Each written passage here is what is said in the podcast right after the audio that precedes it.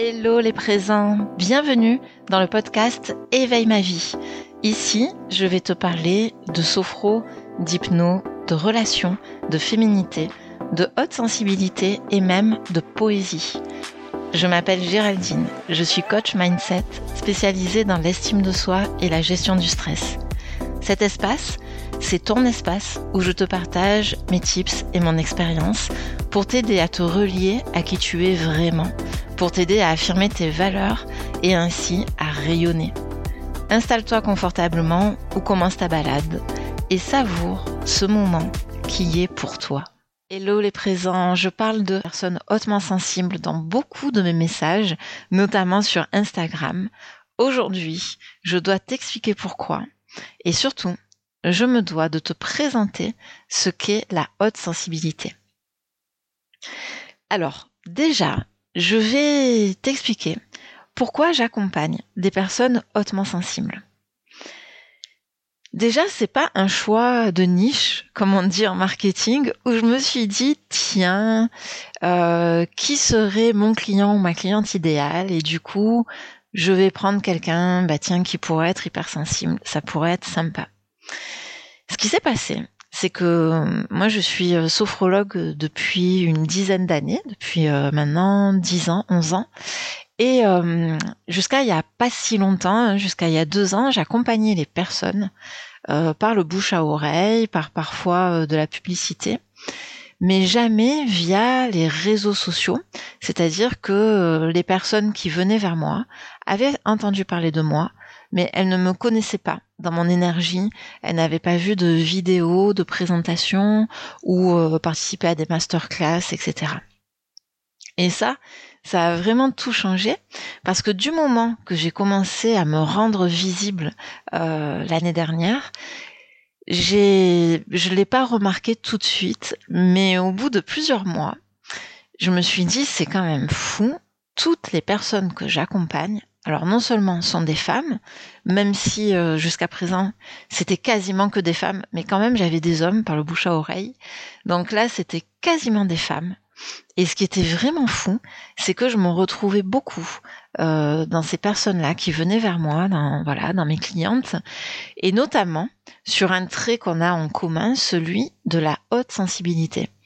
J'ai pensé euh, peut-être un hasard, même si au fond de moi, mon être profond ne croit pas au hasard.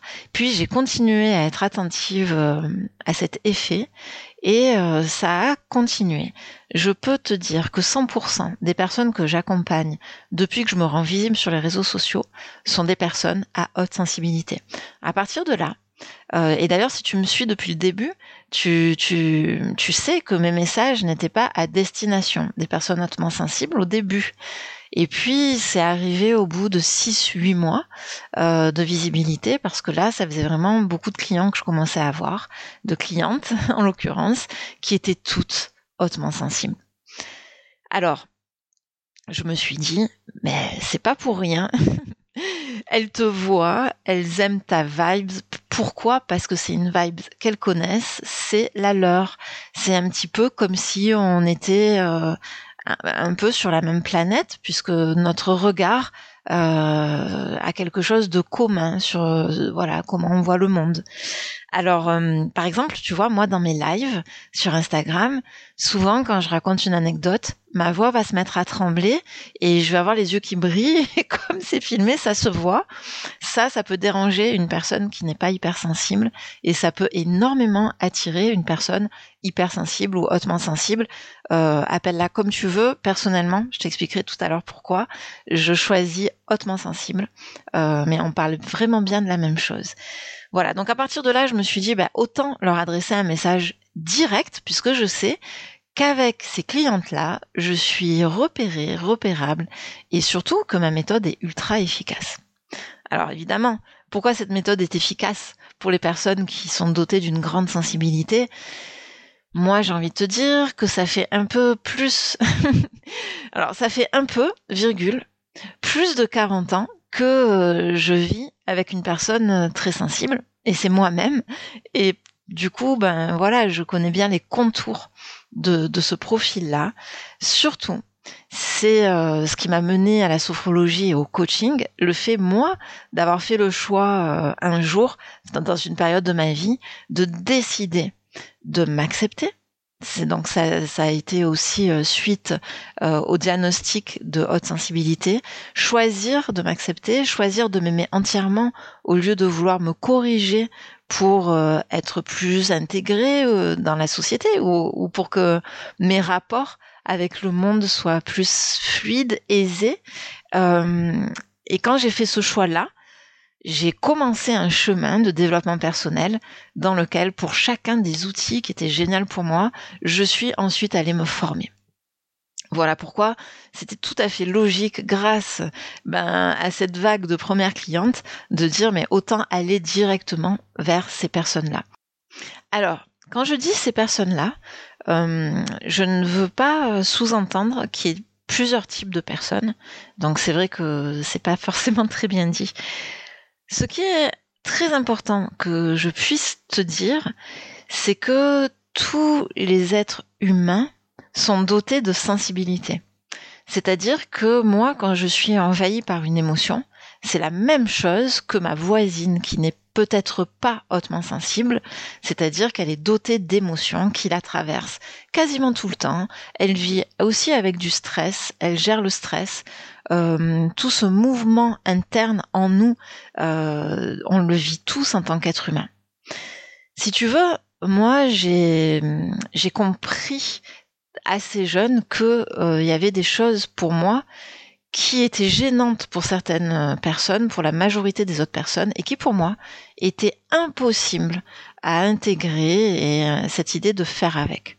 Un exemple, euh, si je travaille dans une entreprise où mes valeurs ne sont pas respectées, ça va être pénible. Et là, on est sur la même chose qu'une personne qui n'est pas hautement sensible et donc qui est une personne humaine, donc dotée d'une sensibilité.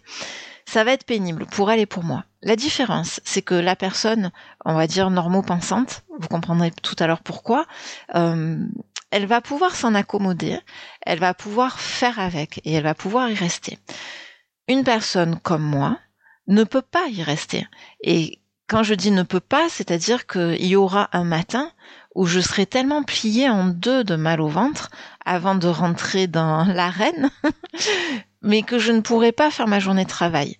Et, et ça, c'est quelque chose qui n'est pas de l'ordre du caprice, de la sensiblerie, d'un manque euh, d'être endurci ou quoi ou qu'est-ce. Et c'est vraiment ça l'objet de cet épisode, c'est-à-dire que si tu ne te sens pas hautement sensible, c'est génial que tu puisses néanmoins écouter cet épisode parce que tu vas pouvoir comprendre que euh, il ne s'agit pas d'un manque de volonté et il ne s'agit pas quand on souhaite être plus heureux en tant que personne hautement sensible de décider de s'endurcir bien au contraire. Alors, pour les personnes concernées, sachez que pendant cet épisode, on va avoir plusieurs aspects. Il y a un aspect neurosciences qui est inévitable euh, parce que c'est bien en comprenant ce qui se passe dans le cerveau qu'on va pouvoir mieux le gérer. Ensuite, il va y avoir un aspect ben, de vous partager euh, mon expérience, hein, que ce soit au moment du diagnostic, euh, ce que j'ai pu ressentir, après ce que j'ai mis en place. Et bien sûr, alors quelques traits caractéristiques, même s'il y a autant de profils euh, de personnes hautement sensibles qu'il existe de personnes qui sont hautement sensibles, il y a quand même des grands traits en fait hein, dont, on va pouvoir parler. Et évidemment, je partage dans cet épisode mes méthodes, mes tips pour être heureuse du matin jusqu'au soir avec ma haute sensibilité. Euh, j'ai eu un cheminement et j'ai des outils que j'utilise, que j'utilise au quotidien, avec joie. Quand tu entends des outils que j'utilise au quotidien, tu te dis peut-être, waouh, allez, il va falloir encore que je me libère du temps. C'est des outils qui font tellement de bien que tu en redemanderas. en tout cas, ce sont des pistes et je souhaite vraiment que cet épisode va pouvoir Commençons déjà par se demander qu'est-ce que la haute sensibilité?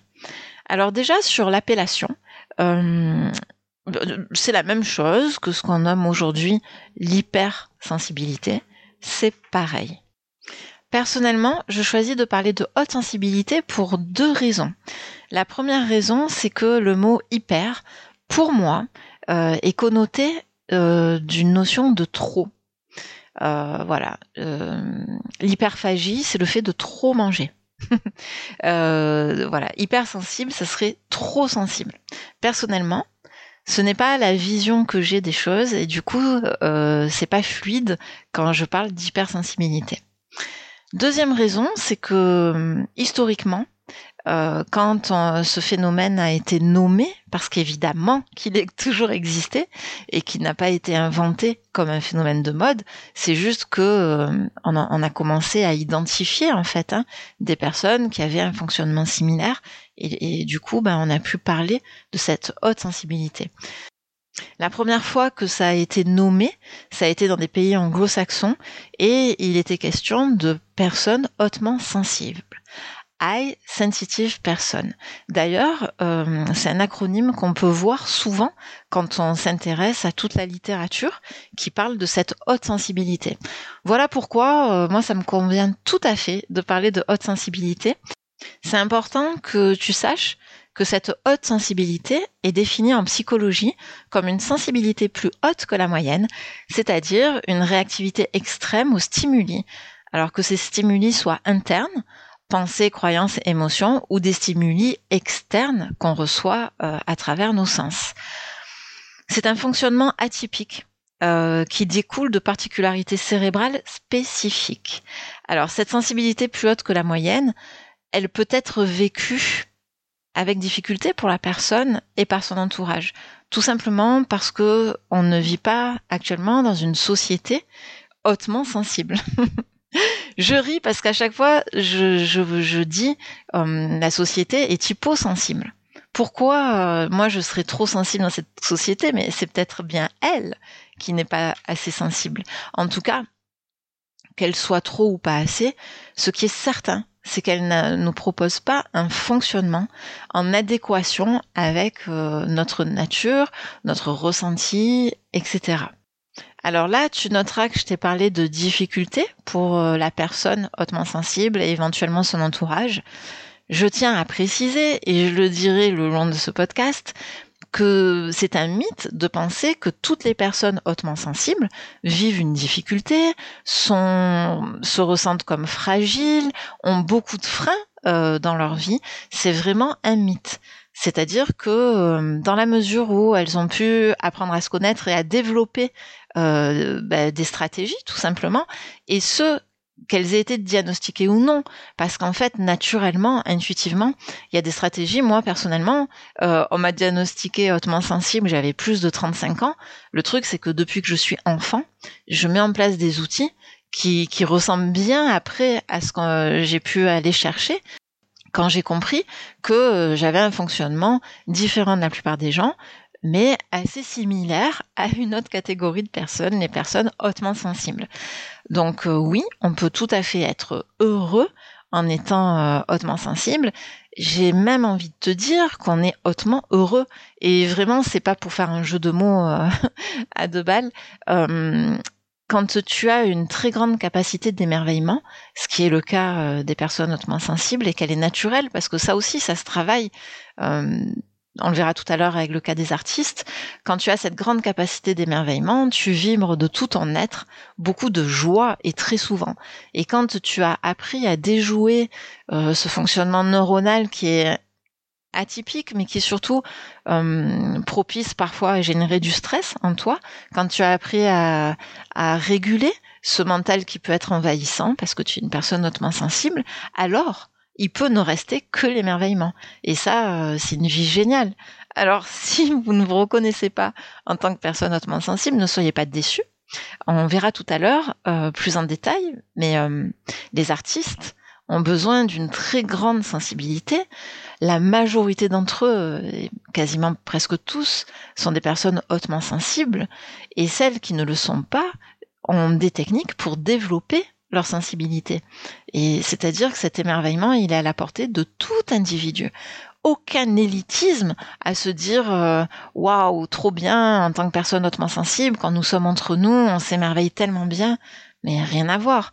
En fait, toi, ça va être plus direct, ça va être plus facile de t'émerveiller. Parce que un, rien, un rien pour les autres va complètement te chambouler. Donc, euh, le rien de la beauté, le rien pour les autres, je précise, hein. parce que pour moi, c'est loin d'être rien, tu auras bien compris. Euh, voilà, le rien bah, du stress, le rien... Euh, toutes ces petites choses pour les autres, chez toi, elles vont être grandes. Mais encore une fois, en tant qu'être humain, ce truc-là qui nous titille, il est le même pour tous. Alors, quand tu es hautement sensible, tu es un petit peu tenu de prendre en charge tout ça parce que sinon, c'est au niveau de ton cerveau qu'il va même peut-être y avoir des bugs parce que ça fait beaucoup de décharges émotionnelles. On va s'intéresser justement à ce qui se passe dans notre cerveau de personnes hautement sensibles. Alors, pour les hauts potentiels intellectuels et pour les personnes hautement sensibles, il faut que tu saches qu'il y a un fonctionnement cérébral qui est spécifique. L'activité neuronale de certaines parties du cerveau fonctionne de manière intense pour ces deux catégories de personnes. Alors, les neurones sont plus nombreux et ils sont mieux connectés. Ça permet une circulation plus rapide des influx nerveux. Le cerveau, il capte plus d'infos à la seconde et du coup, le traitement de l'info est plus soutenu il fonctionne plus et il fonctionne plus vite. Le haut potentiel intellectuel, le HPI, et la personne hautement sensible, voilà, les deux personnes, en fait, ont ce réseau neuronal particulier. Mais ça va pas être dans les mêmes régions du cerveau. Euh, le HPI, en fait, ça va être dans les régions cognitives, c'est ce qu'on appelle les personnes surdouées. Et la personne hautement sensible, ben il va s'agir des régions qui vont être responsables des émotions et des perceptions sensorielles. Alors, connaître cette activité plus intense, c'est vraiment mieux comprendre pourquoi euh, il y a un nombre plus important pour ces personnes de réactions de stress. Pourquoi on peut observer un fond anxieux chez les HPI et chez les personnes hautement sensibles. C'est vraiment cette suractivité, ce cerveau qui fonctionne plus et plus vite. Alors, il peut aussi y avoir des bugs, et là je reviens à m'intéresser uniquement aux personnes hautement sensibles. Euh, un cerveau d'une personne hautement sensible qui sature, euh, ça arrive. Par exemple, moi, si j'ai une émotion très forte, alors une émotion très forte, imagine que mon chat, qui souvent se repose sur le petit balcon, euh, d'un coup, décide de sauter et de découvrir le jardin de la résidence qui fait plusieurs hectares, alors que euh, ce petit chat a toujours vécu en intérieur. Et ben d'un coup, je le vois partir et je le vois disparaître comme ça dans l'immensité du parc. Là, ma réaction émotionnelle va être tellement grande qu'il est fort possible qu'en allant à sa rencontre, comme je vais pas faire comme lui en sautant par la fenêtre, je vais passer par ma porte d'entrée et il y a de grandes chances que je claque la porte sans prendre les clés. Parce que, euh, si tu veux, l'émotion est tellement intense au niveau de mon cerveau que je vais complètement euh, prendre toute la place et ne plus laisser euh, d'activité euh, du côté du cognitif. mon cerveau cognitif, en fait, est complètement saturé par la très forte émotion. Alors, tu vois, l'histoire du chat, je pense que c'est tellement fort que ça peut parler à tout type de personnes. Moi, les fois où euh, c'est plus difficile à comprendre, ça va être si par exemple je suis dans le supermarché, je vais dans un rayon pour prendre euh, tel euh, aliment, et à ce moment-là, je croise une personne qui me rappelle un souvenir hyper douloureux. Alors, je sais pas, peut-être lié à un passé professionnel dans une entreprise. Imaginons que ce soit ça. Et au moment où je vais devoir continuer mes gestes, ben, je vais bugger en fait. C'est-à-dire que quand je me suis dirigée dans ce rayon, je savais pertinemment pour euh, ce que j'allais y faire. Et cette pensée qui a, voilà, l'émotion en fait, qui ensuite m'a entraînée vers euh, ce passé, par exemple, ça va complètement inhiber ce que je suis en train de faire. Et si à ce moment-là, alors ça aussi, hein, c'est des choses qui arrivent souvent à tout type de personnes. La spécificité chez une personne euh, hautement sensible, c'est que si à ce moment-là tu lui dis combien font 4 x 4, ben, moi perso, il y a des grandes chances que je réussisse pas à te répondre. Je vais être complètement surchargée d'informations dans ma tête à ce moment-là.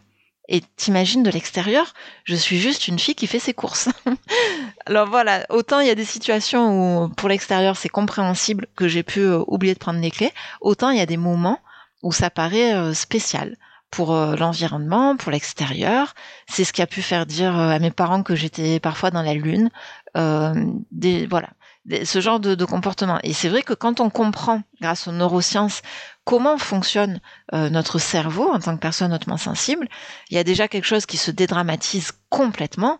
C'est que non, je n'ai pas une maladie, voilà du cerveau euh, qui va faire que je vais de moins en moins euh, pouvoir me servir de mes ressources cognitives. Donc ça, on laisse tomber. Euh, non, c'est pas parce que euh, je suis déficiente intellectuelle, puisque de toute manière, c'est vraiment à certains moments. Et oui, c'est tout à fait ordinaire parce que je suis une personne hautement sensible que de pouvoir vivre ça. À partir de là, moi personnellement, tu vois, mon compagnon est au courant de ça. Et non seulement il le sait, j'ai envie de te dire intellectuellement, et quand on vit des situations où ça m'arrive, même si ça n'est pas rendu compte, parce que c'est souvent qu'en interne que ça se passe, il y a rarement quelqu'un qui vient de demander combien font 4 x 4 à ce moment-là, mais quand ça m'arrive, je, je profite en fait de cette circonstance que je vis pour lui en parler et pour lui expliquer. Ça, c'est super intéressant dans l'intérêt de savoir qu'on est hautement sensible. C'est aussi de pouvoir nous-mêmes trouver nos clés et évidemment ce trousseau de clés de le confier aux gens qu'on aime. Parce que, euh, alors attention, hein, confiez-leur un double. Gardez toujours votre propre trousseau sur vous. Mais en tout cas, faites des doubles pour les gens que vous aimez, pour les gens que vous côtoyez. Moi, même en séance de travail avec des groupes de coaching, c'est quelque chose que je pose. Euh, par exemple, par rapport au sarcasme, je sais que je suis très réactive au sarcasme et qu'en tant que euh, coach qui va animer sur toute une journée des groupes, il n'y a pas de place pour le sarcasme et ça fait vraiment partie des règles de mes ateliers. C'est quelque chose que je pose d'entrée. Ça, c'est vraiment, vous voyez, c'est pas c'est pas des gens qui partagent ma vie. Je, je les rencontre que sur une journée ou peut-être cinq, mais en tout cas, euh, même si ça peut durer trois semaines, ils rentrent dans ma vie et puis naturellement ils en sortent, sauf si on reste en lien. Mais je pose les choses parce que euh, je gagne de l'énergie à faire ça. Non seulement je respecte mes valeurs, mais aussi je gagne beaucoup d'énergie. Imaginez que je pose pas cette règle, imaginez que régulièrement des sarcasmes arrivent, vu la hauteur à laquelle ça peut me toucher, ça serait vraiment galère pour le coup de pouvoir animer en étant dynamique, souriante, en donnant le peps aux gens qui sont avec moi, en, voilà, en leur transmettant de la bonne énergie. Si à des moments je me sens euh, blessée par euh, par certains retours, donc je pose les choses et hum, je pense que cette remarque peut vous servir quand vous êtes euh, au clair sur cette connaissance de vous-même. forcément, quand vous allez énoncer euh, ce qui est possible et pas possible avec vous, même sans parler de votre haute sensibilité. Hein. Moi, j'en parle pas à chaque fois. Euh, franchement, ça dépend des groupes, mais euh, par contre, cette règle, je la pose. Mais quand pour vous, c'est très aligné de pourquoi ça, quand c'est vous le maître du jeu, en fait, hein, ben voilà, en tant que coach d'un groupe, c'est moi qui décide des règles. Ben, pour le coup, je pose ces règles-là, c'est aligné avec mon fonctionnement, mes valeurs, ma connaissance de moi. À partir de là, je peux vraiment vous affirmer, parce que j'ai et j'accompagne encore énormément de groupes, que le message y passe de manière hyper fluide et que cette règle est complètement respectée. Et je vais même vous dire que je pense qu'il y a des personnes qui ne savent pas qu'elles sont sensibles, qui sont soulagées de cette règle et qui se disent ah, c'est cool. On est dans un groupe, on va passer toute la journée ensemble, mais je suis sûre qu'il n'y aura pas une vanne me concernant qui sera un petit peu acerbe et amère sous couvert euh, de sarcasme et d'humour. Donc voilà, quand tu le sais et que tu l'as digéré, ta façon de le dire au monde va être fluide et va être hyper bien prise. Et alors certes, moi, mon compagnon, ben c'est quelqu'un qui me correspond parfaitement et c'est vraiment la bonne personne pour moi. Ça peut pas se résumer euh, au, seul critère qui qui comprenne ce que je lui dis de ma haute sensibilité, bien qu'il ne l'expérimente pas lui et qu'il connaisse pas du coup euh, ben, c'est quoi le ressenti d'une personne hautement sensible. En tout cas, c'est pas le seul critère, mais le fait de pouvoir lui dire avec clarté, lui, il a hyper bien reçu. Et euh, c'est vraiment au quotidien quelque chose qui me permet d'être complètement moi-même, de plus être en suradaptation, parce que ça, c'est vraiment la difficulté quand on dit pas mal de personnes hautement sensibles vivent une difficulté à être et aussi euh, euh, ça se répercute sur leur entourage. En réalité, c'est pas un fait direct lié à, la haute sensibilité. C'est parce que euh, pour ne pas être rejeté, en fait, on se suradapte en permanence. Et donc, personne hautement sensible personne experte des masques. Et moi, ça m'a pris tout mon cheminement de développement personnel et c'est pas fini pour les enlever un à un, ces masques. Et le masque de la suradaptation, mais quel soulagement quand il part. Quel soulagement quand je peux m'exprimer face à des personnes et laisser mes yeux briller et ne pas être gêné que ma voix ben, parte un petit peu en cacahuète parce que je suis hyper émue et d'assumer, même si je suis coach euh, en bien-être, même si je suis sophrologue certifié, assumer que je suis sur un fil avec euh, d'éventuels pleurs. Parce que ça, c'est moi. Et ça, c'est quelque chose que j'ai appris à aimer. Non seulement je l'ai découvert, je l'ai accepté et j'ai appris à l'aimer. Et ça, vraiment, on verra à la fin de l'épisode euh, mes conseils par rapport à cette vie en haute sensibilité mais celui-là, il est majeur. Et encore une fois, tous les individus ont intérêt à apprendre à s'aimer. Tous. Peut-être qu'on peut dire que pour la personne hautement sensible, c'est vital d'apprendre à s'aimer. Malheureusement, si tu n'es pas hautement sensible, tu vas pouvoir fonctionner sans t'aimer. Si tu es hautement sensible et que tu t'aimes pas, tu vas tellement douiller que tu vas être obligé à un moment de te prendre en main. voilà, après, ça c'est le prisme d'une personne hautement sensible, hein. je n'engage que moi. Alors sache que l'exemple que je t'ai pris par rapport à ce bug euh, du côté cognitif, en fait c'est une déconnexion cérébrale gauche, du côté gauche de mon cerveau. Côté gauche, c'est la concentration, donc 4x4, et c'est aussi la mémoire. Ah mais qu'est-ce que je fous dans ce rayon, tu vois? Euh, tout ça, en fait, euh, même ces bugs, ça peut entraîner, je dis bien ça peut, parce que j'espère que tu as capté qu'il y avait plein de personnes hautement sensibles qui sont hautement heureuses, et le plus souvent du temps, ça peut entraîner une hyper fatigabilité. Alors, il y a aussi quelque chose dont je voulais te parler. Est-ce que c'est inné ou est-ce que c'est acquis? Euh, tu vois, en ce qui concerne les profils de personnes euh, dont on dit qu'elles sont surdouées, donc les hauts potentiels intellectuels, il semblerait qu'il y ait 60% d'innés. C'est-à-dire que les personnes naissent et se, développent avec ce bagage en elles. Euh, pour les personnes hautement sensibles, il est question de 40% de inné. Euh, donc en fait, sur 10 personnes hautement sensibles, il y a 40% d'entre elles qui sont vraiment venues au monde comme ça, et puis après ça s'est développé, euh, ou pas en fonction de ce qu'elles ont pu en faire. Et, et d'autres personnes, en fait, ce sont les événements de ce qu'elles ont traversé qui les ont rendues de plus en plus sensibles. De toute façon, euh, moi personnellement, je m'attache très rarement aux causes. Euh, je sais que ça peut te perturber si tu as une culture euh, freudienne, une culture typiquement française. Moi, ce qui m'intéresse, c'est le moment présent. Et justement, tu vois, par rapport à ma haute sensibilité, c'est ce qui m'a sauvée. C'est quand j'ai commencé à pratiquer euh, le mindfulness, la pleine conscience, quand j'ai commencé à pratiquer la sophrologie, ce qui, si je schématise vraiment largement, euh, ce qui se rejoint en fait. Hein. Ça correspond presque quasiment à la même chose. L'hyperfatigabilité dont je te parle, euh, ça, c'est aussi accompagné d'un risque euh, de grand stress. Euh, c'est aussi accompagné d'un risque en fait de pouvoir avoir un fond anxieux plus développé chez les hauts potentiels intellectuels et chez les personnes hautement sensibles. Donc parmi la population des personnes qui sont anxieuses, qui ont un syndrome anxieux, il y a beaucoup plus de HPI et de personnes hautement sensibles que dans la population générale.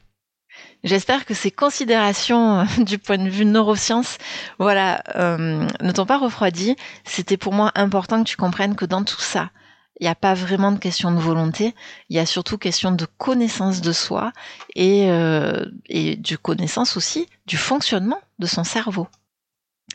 J'ai envie maintenant de te parler de quelque chose de très différent des neurosciences. J'ai envie de te parler d'art et d'artistes. Il semblerait que Mozart était certainement, en plus d'être au potentiel intellectuel, hautement sensible, comme Albert Einstein. récemment, Scarlett Johansson, Marion Cotillard, Barack Obama ont déclaré avoir été diagnostiqués hautement sensibles. On pense aussi que Martin Luther King ou Angelina Jolie le sont. Je vais donner mon avis perso, c'est que pour moi, 100% des personnes qui changent le monde sont dotées d'une haute sensibilité. Cette haute sensibilité, c'est ce qui fait que, par exemple, quand tu es peintre, tu vas aller sur l'émotion que t'as donnée, la couleur de cette feuille qui est super différente que la couleur de la feuille d'à côté. C'est toutes ces couleurs qui sont venues t'attraper, qui sont venues, euh, voilà, te parler et qui font que assez naturellement tu peux les reproduire. Par exemple, c'est euh, cette musique qui vient dans ta tête, mais d'une manière très enrichie. C'est cette réaction aux odeurs de manière pareille, ultra performantes et enrichies qui font que tu t'es orienté dans la création de parfums, par exemple. En tout cas, personnellement, je pense que les personnes hautement sensibles apportent euh, au monde sa beauté par le, partage et que leur vision est en soi poétique à minima euh, et en tout cas a toujours un lien avec la créativité et avec l'art. Tu verras à la fin du podcast euh, ça fait partie des outils dont je te parle euh, pour vivre pleinement ta vie en tant que personne hautement sensible, cet outil de développement de la créativité et surtout le partage au monde. Le monde, il en a besoin hein, de notre regard. Alors, faut y aller, il faut partager. Euh, Qu'est-ce que j'ai d'autre à te dire? Il y a autant de profils que de personnes hautement sensibles, qu'il existe de personnes hautement sensibles. En gros, les hauts potentiels intellectuels, c'est à peu près 25% euh, de la population. Les personnes hautement sensibles, c'est plus compliqué parce que, euh, ben, au niveau du diagnostic, on n'est pas aussi précis et surtout beaucoup de personnes ne se posent pas cette question en fait, alors qu'elles sont concernées. Donc on est aux alentours de 25% de la population. Chose importante aussi, tous les hauts potentiels ne sont pas hypersensibles et inversement. Euh, il semblerait qu'une personne euh, HPI euh, sur 5 serait hautement sensible. Alors toutes ces données sont facilement accessibles et euh, on peut avoir parfois l'impression d'un phénomène de mode. Alors c'est vraiment important que je puisse m'exprimer par rapport à ça. Euh, J'en suis vraiment ravie hein, de pouvoir le faire aujourd'hui quand j'entends parler de phénomènes de mode par rapport à la haute sensibilité, je suis assez agacée.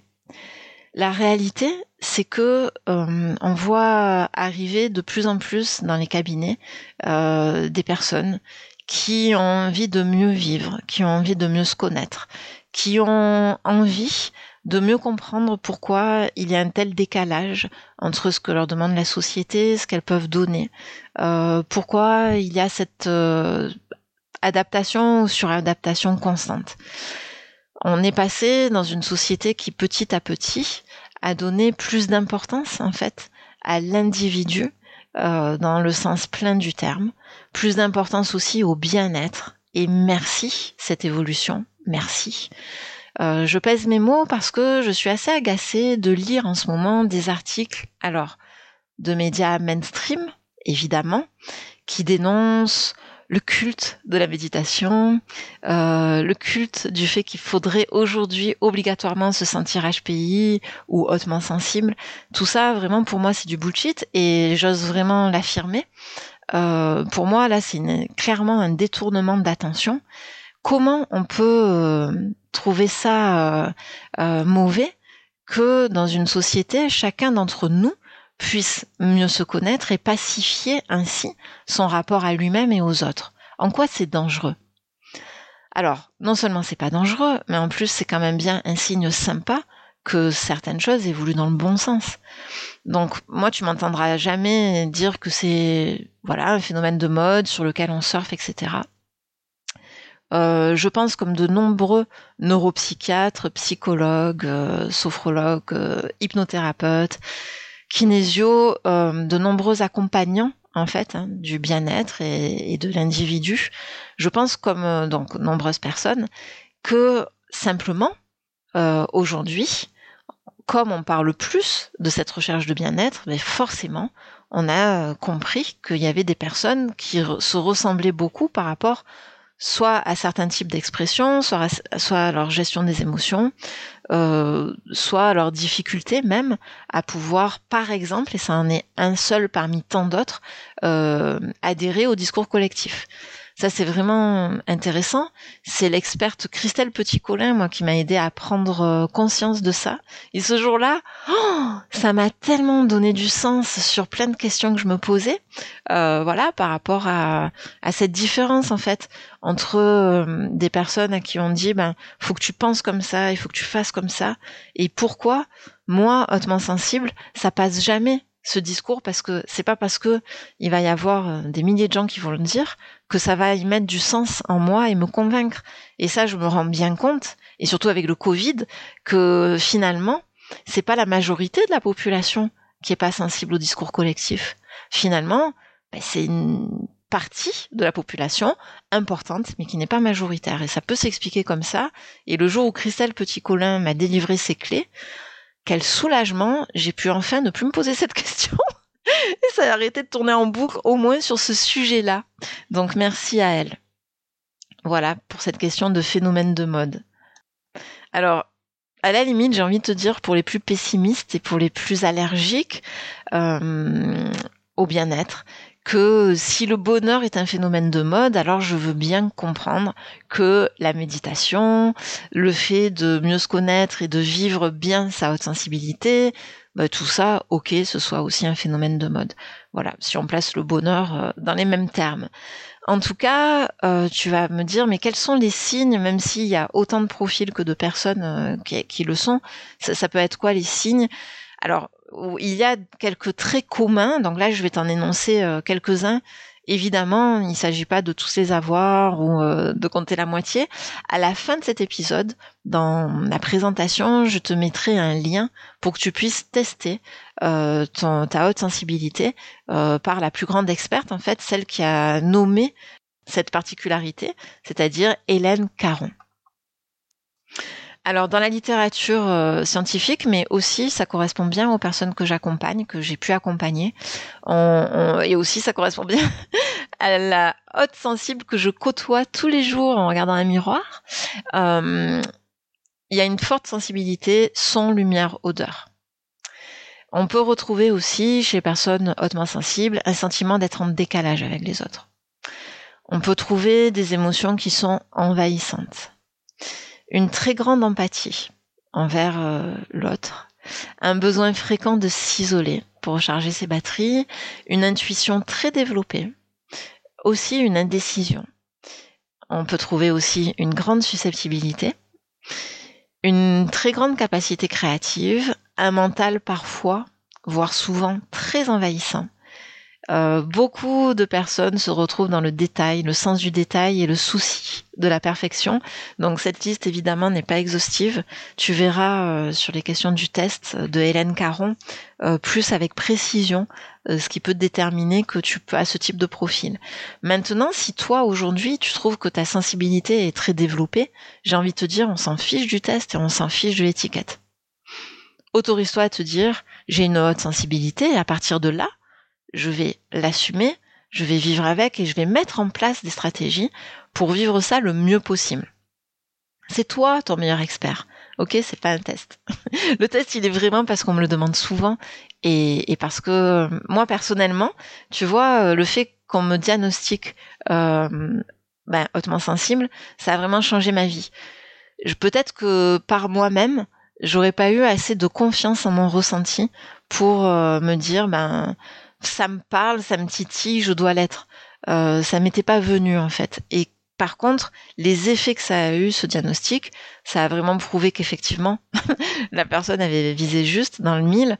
Et surtout, ce que j'ai pu mettre après en place grâce à ça, ben, c'est vraiment génial parce que c'était absolument ce dont j'avais besoin. Donc, euh, en gérant ma haute sensibilité, je suis devenue de plus en plus heureuse. À la fin, je t'en parle grosso modo, c'est en travaillant à être au plus dans le présent. Gérer son hypersensibilité, sa haute sensibilité, principalement, c'est sortir du mental. Mais on verra ça plus en détail tout à l'heure. Un autre intérêt euh, de le savoir, parce que c'est vrai que c'est un peu facile quand je te dis si tu le sens, passe-toi de, test. Mais l'autre intérêt, euh, voilà, de le savoir, que ce soit par soi-même, par le test, ou par le diagnostic d'un psy ou autre, c'est surtout de mieux se comprendre soi-même et de trouver des clés de fonctionnement qui vont faire que tu vas pouvoir exposer au monde comment tu fonctionnes aussi. Ça, c'est très important. Euh, tu fonctionnes pas comme 80% de la population, mais plutôt comme 20%. À partir de là, si toi, tu as une envie que ça se passe super bien avec les autres, bah, c'est bien que tu puisses leur expliquer. Hein. Euh, moi, vraiment, ma vie a fait un virage magnifique. Après avoir intégré pour moi-même que j'allais assumer cette partie-là, après avoir mis en place des stratégies pour, euh, tu verras à la fin de l'épisode, protéger mes sens euh, dans différentes circonstances quand c'était trop difficile à gérer. Euh, mais du coup, ce virage, il a vraiment eu lieu quand j'ai ouvert cette porte aussi à mon entourage et que j'ai permis aux autres de mieux me comprendre. Ça a tout changé, tout transformé en positif. Alors, l'hypersensibilité, c'est réellement un cadeau. De toute manière, comment te dire? Si tu es hautement sensible, c'est comme euh, quelque chose que tu vas pas vraiment pouvoir gommer ou effacer. Je te rappelle que euh, s'endurcir, c'est pas possible, puisque si ton cerveau fonctionne plus vite et, mieux, en fait, hein, de façon plus optimale que la plupart des gens, le truc, c'est qu'il y aura des conséquences, ça va te générer du stress, etc. Mais tu pourras pas empêcher les neurones de fonctionner de cette manière. Par contre, ce qui est génial avec ton cerveau, c'est que tu peux le hacker. Moi, je suis devenue une professionnelle pour hacker mon cerveau et pour aider les personnes à hacker leur cerveau. L'autre fois, j'étais en intervention avec un groupe et une dame me dit, et pardon si je t'ai déjà raconté cette anecdote, tout dépendra si tu écoutes tout ce que je diffuse ou pas, mais en fait cette dame, elle m'a beaucoup touchée parce qu'elle m'a dit, vos outils sont super, euh, je pense que je vais les utiliser, mais ce qui est compliqué pour moi, c'est que j'ai vraiment le sentiment que je manipule mon cerveau en faisant ça. Et j'y ai fait un grand sourire en lui disant, mais évidemment, en fait, tu manipules pas ton cerveau, c'est surtout que tu arrêtes de te faire manipuler par lui. Donc ça, c'est valable pour tout le monde. Hein. Moi, je travaille pas avec des groupes de personnes hautement sensibles. Quand je suis en entreprise, c'est avec des personnes qui sont pas du tout triées euh, sur le volet par rapport à cette question-là. Euh, et, et, pour le coup, mais oui, arrêter d'être manipulé par son cerveau, quelque part, c'est aussi le manipuler, mais pour plus qu'il nous manipule et vous deux, entre ton cerveau et toi, c'est quand même lui le plus gros manipulateur. Quand tu vois le nombre de biais cognitifs dans lesquels il te fait tomber, dans lesquels il t'entraîne, mais c'est lui qui est manipulateur. Donc, par exemple, on va voir tout à l'heure que te relier au moment présent, euh, ça fait taire la voix du mental. Mais c'est ça la vie en fait. La vie c'est de vivre. la vie c'est d'être dans une vie vivifiée, comme j'aime dire. Voilà, c'est d'être vivifié par tout ça. Et quoi de plus naturel que le présent? Mais pourtant, ton cerveau va t'emmener vers et demain on fait quoi? Et quand ça, ça va s'arrêter, on va faire quoi? Et après, il se passe quoi? J'ai tellement peur. C'est son rôle, parce que lui, il est super fort pour élaborer les choses. Et c'est pour ça, comme je le dis à tous les gens que j'accompagne, hautement sensibles ou pas du tout hautement sensibles, juste dotés de sensibilité, comme je leur dis à chaque fois, votre cerveau n'est pas celui qui dirige euh, le véhicule. Votre cerveau, c'est les roues. C'est-à-dire que votre mental est là pour vous servir. C'est votre serviteur. Mais c'est pas lui le capitaine. C'est pas lui le conducteur. Ça, c'est vraiment un point super important. À partir de là, oui, la haute sensibilité est un cadeau. Il y a juste à rééduquer certaines choses au niveau de ton cerveau. Si ta haute sensibilité, tu la prends souvent en pleine face, si elle peut générer chez toi des difficultés. Alors intuitivement, depuis que tu es jeune, tu as pu mettre en place des choses. Euh, Aujourd'hui, il y a d'autres outils plus perfectionnés. C'est vraiment ce que j'ai vécu. Quand je les ai rencontrés, je me suis dit, oh, ça ressemble à ce que je faisais, mais c'est tellement mieux développé euh, qui vont t'y aider. C'est un cadeau pourquoi? Parce que ta haute sensibilité émotionnelle aussi, c'est une boussole géniale. On a vu tout à l'heure que dans certains traits communs de personnes hautement sensibles, il y a cette intuition très développée. Idem que la sensibilité, l'intuition, tout individu en a. Tout individu peut choisir de la développer. Pour une personne hautement sensible, elle est à la base plus développée. Donc il y aura moins de boulot à faire à ce niveau-là, ça va sembler plus naturel. Si tu n'es pas sur le flot de ton intuition et si tu résistes, ça, ça peut devenir un problème pour toi. De dire mais je suis constamment euh, tiraillée entre cette petite voix qui me dit fais ça, c'est ça va être bien, des idées à profusion, mais tout ça c'est de l'intuition. Et l'autre voix du mental qui me tire de l'autre côté. Donc euh, de ce côté-là, pour moi c'est un cadeau, c'est que tu as été livré avec ce GPS, avec cette boussole. C'est génial. Ta voix à toi de l'intuition, euh, elle parle bien plus souvent et bien plus fort qu'à la plupart des gens. Alors profite serre-toi-en. Euh, ça rejoint, tu vois, ce que je te disais par rapport à l'entreprise qui, qui ne correspond pas à tes valeurs. Si tu es hautement sensible, cette petite voix, elle va parler tellement fort et tellement souvent qu'à un moment, tu ne pourras plus mettre un pied dans l'entreprise. Alors que pour la plupart des autres personnes, cette petite voix parlera. Et il y en a qui ont choisi de l'écouter. Et chapeau à eux, hein, parce que c'est vraiment la voix de l'intelligence. C'est la voix la plus intelligente en nous, qu'on soit hautement sensible ou pas. Pour la plupart, ça va leur parler, mais ça ne sera pas vital que de la suivre. Alors que chez nous, elle va parler tellement fort et tellement souvent qu'à un moment, tu lâches, et c'est même ton corps hein, qui va dire, allez, on envoie du gros mal au ventre, on envoie du mal aux jambes, et elle va arrêter d'aller à ce travail qui, nous fait autant de mal.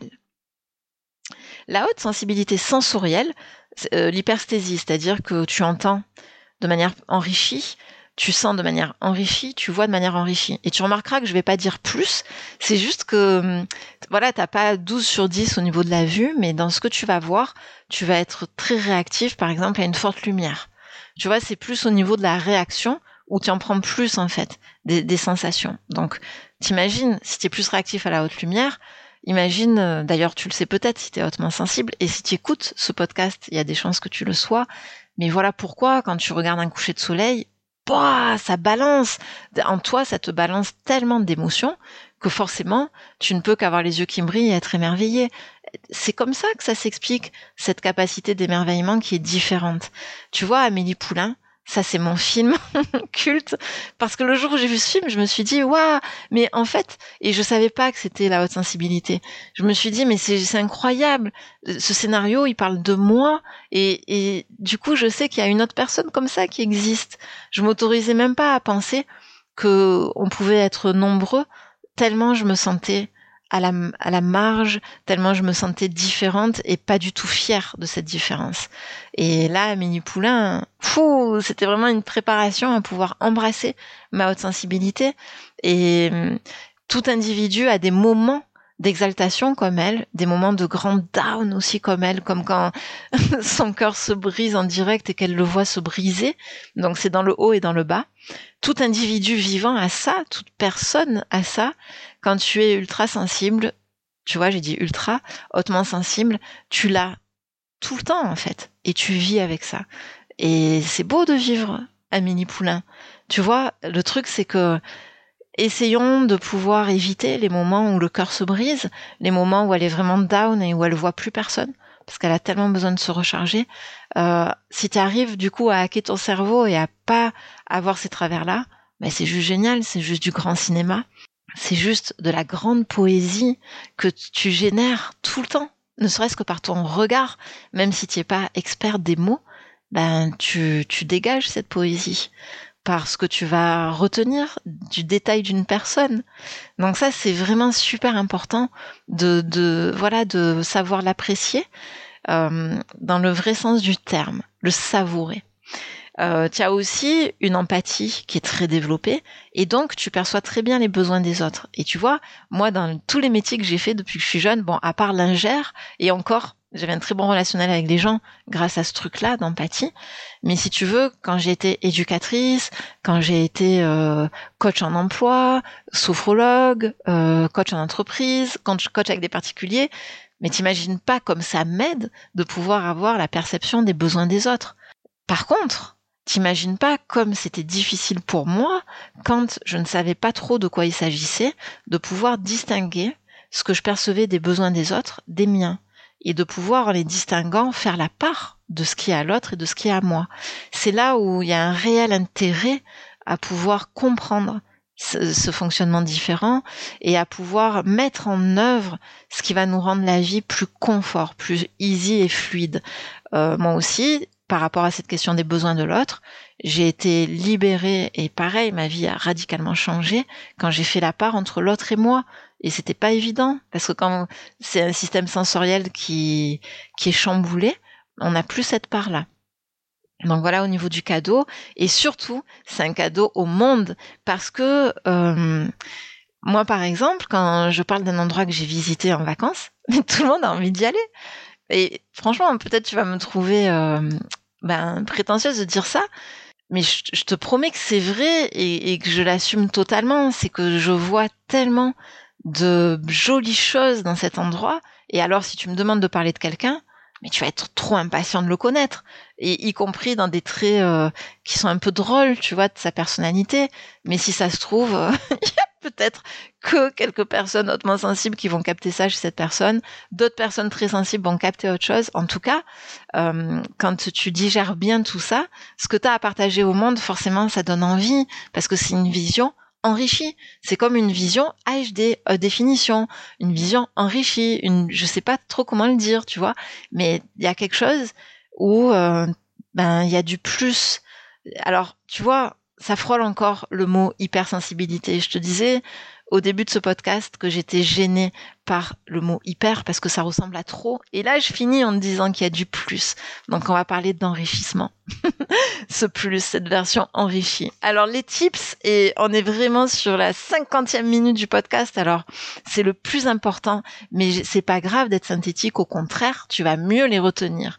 Pour être synthétique, par rapport aux neurosciences, tu carbures un max euh, ton magnésium, enfin, tu carbures un max en fait de d'énergie par rapport à euh, ce stress que tu peux avoir à gérer plus que la moyenne, et du coup, tu te retrouves souvent en déficit de magnésium. Première astuce, prendre du magnésium en continu, réellement. Alors déjà, commence par le prendre par cure et ressens voilà ce qui se passe euh, mais de nombreux psys peuvent te conseiller de le prendre en continu et c'est ce que je fais moi-même développe aussi ta sérotonine parce que elle en prend un coup quand tu dépenses autant d'énergie à gérer euh, ce que tu perçois du monde ou ce qui se passe en interne. Alors la sérotonine pour la développer, c'est simple, tu souris. Déjà là, quand tu souris plus de trois minutes, tu augmentes ta sérotonine et même ta dopamine qui est super agréable. C'est aussi quand tu bois beaucoup d'eau, quand tu fais de l'exercice, quand tu profites de la lumière du jour. Sérotonine et mélanine ont un rapport. Voilà, tout ce qui va être autour du mouvement et de l'ouverture, y compris dans ton sourire, de l'extérieur, mouvement en extérieur avec le soleil, là, tu compenses ce qui pourrait te manquer parce que tu puisses beaucoup dans ça au niveau de l'activité de ton cerveau. J'aurais dû commencer par là. Ma première astuce, c'est de t'interroger à des disciplines psychocorporelles comme la sophrologie, comme la pleine conscience. Je prends un raccourci. La plupart des personnes hautement sensibles ont une activité cérébrale tellement intense que souvent elles sont piégées par tous les biais cognitifs, de rumination, de dialogue interne difficile. Et la seule solution, c'est le retour au corps. Et le corps, il fonctionne au présent. Tes cellules, c'est à chaque instant qu'elles euh, s'entraident, qu'elles pétillent, qu'elles vont euh, vers cet équilibre, qu'elles euh, voilà, qu'elles qu'elles te font vivre en te maintenant en bonne santé et tout se joue au présent au niveau de ton corps. Donc vraiment la meilleure astuce, le meilleur conseil pour être hautement sensible et heureux, c'est retour au présent, retour au présent, retour au présent, retour au corps, retour au corps, retour au corps. Oui, en ayant dit six fois, je pense que ça va rentrer. Euh, soigne aussi ton alimentation parce que justement tu carbures un petit peu plus. Donc choisis vraiment avec intelligence ton alimentation. Je ne suis pas experte dans ce domaine, mais ça parle beaucoup à de nombreux diététiciens et nutritionnistes ce lien entre ta haute sensibilité et les besoins alimentaires que tu peux avoir. Si tu es dans la pleine conscience ou des disciplines comme la sophrologie, si tu es bien relié au présent, tu sauras écouter vers quel aliment te diriger. Mais si pour toi cette écoute elle est encore un petit peu, euh, elle nécessite un entraînement, elle n'est pas encore aisée, euh, je te conseille de te retourner vers un expert de l'alimentation. Je te conseillerais aussi d'adapter cette sensibilité venue de l'extérieur, c'est-à-dire que par exemple, euh, tu as le, de te dire déjà que tu as le droit quand tu es gêné par des bruits parce que tu vas au centre-ville et qu'il y a beaucoup de gens qui klaxonnent, tu as le droit de mettre tes écouteurs avec un peu de musique. Moi, perso, j'écoute des podcasts, j'écoute de la musique quand je me déplace dans des endroits bruyants par plaisir, parce que je choisis la voie qui est la plus plaisante pour moi en toutes circonstances. Ça aussi, c'est une promesse que je me suis faite il y a de nombreuses années. Et dans chaque jour de ma vie, je l'honore. Donc en fait, à chaque activité que je dois faire, je m'accorde que ce soit le plus plaisant possible. Et c'est pas oh là là, mon Dieu, je suis hautement sensible, je protège mes oreilles. Même si ça revient à ça, c'est je me fais plaisir. Ce trajet là, il y a des gens qui vont parler fort, il y a un bébé qui pleure, mes yeux le voient, je mets mes oreillettes et je m'écoute un super podcast. C'est ma façon d'être toujours dans le plaisant. Ok, c'est pas j'ai ce problème et du coup je le contourne. C'est un autre état d'esprit. Le mindset, hein, il nous rattrape tout le temps, hein, quels que soient les épisodes, t'as vu? Alors, ça peut être vraiment d'être au niveau de du son sur des choses très plaisantes comme ça. Bien sûr, moi perso, j'ai tout le temps des lunettes de soleil. Alors c'est cool parce que ça me donne un côté star, mais c'est pas du tout pour ça en fait. C'est parce que je suis très sensible à la lumière et que c'est pas parce que il euh, n'y a pas un grand soleil sur Marseille euh, un jour où c'est gris que euh, les autres ne comprennent pas euh, pourquoi je vais mettre des lunettes, que je n'en mets pas, en fait. C'est pas parce que c'est pas logique pour 80% euh, de la population que je m'empêche de chouchouter ma vue, de chouchouter, parce que ça peut, évidemment, tu le sais, donner des maux têtes, tu vois, une lumière qui est ressentie trop fortement. Donc lunettes de soleil, en plus ça a un côté sympa, un petit peu secret et mystérieux. le meilleur conseil que j'ai à te dire, c'est d'assumer cette différence super belle que tu as. Et je dirais euh, aux personnes qui sont pas hautement sensibles, assume toutes les différences super belles que tu as. Là, on fait un épisode sur ça. Mais il y a d'autres différences géniales qu'on a. Un, attrait pour telle, euh, telle musique, un goût euh, pour pratiquer tel instrument de musique, pour créer de telle manière. tout ça, cultive-le, assume-le à fond, assume tes différences. En général, c'est ce que je dis à tous les êtres humains.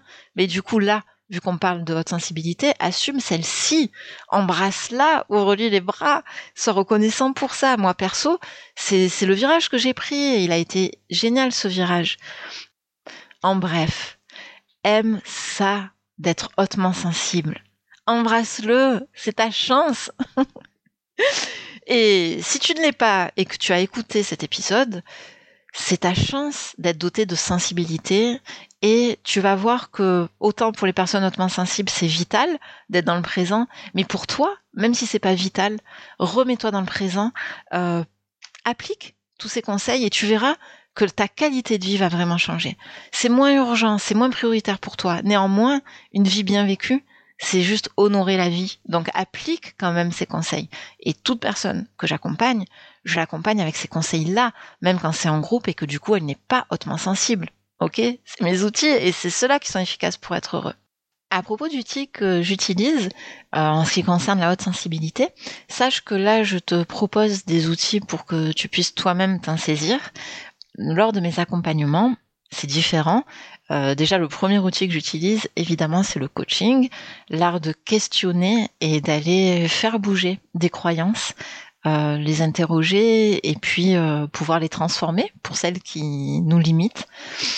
C'est toujours entrecoupé d'exercices basés sur la respiration, de précieux protocoles de sophrologie, des exercices autour aussi de l'hypnose et j'utilise récemment, car je viens de me former, des exercices d'EFT.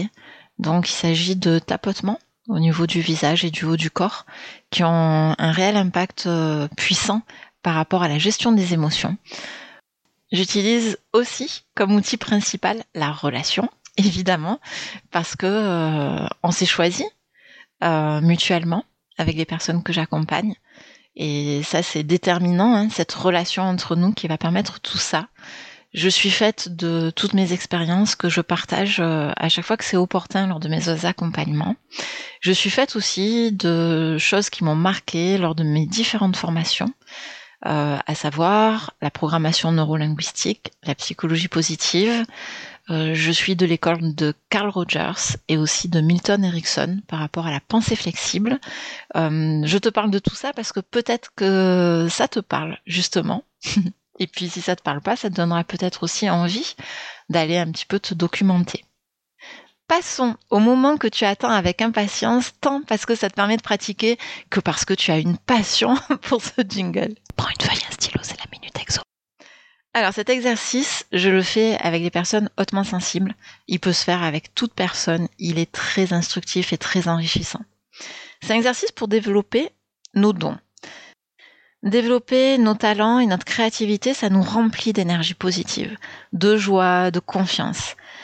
Alors, laisse libre cours à cette créativité, ose expérimenter de nouvelles activités le plus souvent possible. Voilà les huit questions que je vais te poser. Écris-les, c'est parti. Première question, aimes-tu créer? Deuxième question, connais-tu tes talents même les plus simples? Troisième, prends-tu le temps de les exercer? Et si oui, à quelle fréquence? Quatrième, comment te sens-tu avant, pendant et après ces temps de créativité? Cinquième question, de quelle façon tes dons créatifs s'expriment dans ton quotidien? Ça te mène à la sixième qui te dit comment peux-tu créer davantage au quotidien, même de façon très simple. Septième question, pourrais-tu développer ta créativité au travail? Et de quelle façon tu pourrais la développer? Et enfin la dernière, dans ta vie amoureuse, si tu es en couple, de quelle façon tu pourrais développer cette créativité? Et voilà, une heure de podcast, c'est tout pour aujourd'hui. Je te remercie de ta présence, de ton écoute, je te remercie de tes retours. N'hésite pas à mettre des commentaires, à m'écrire, y compris sur euh, cet exercice hein, et tes réponses. C'est toujours un plaisir de vous lire.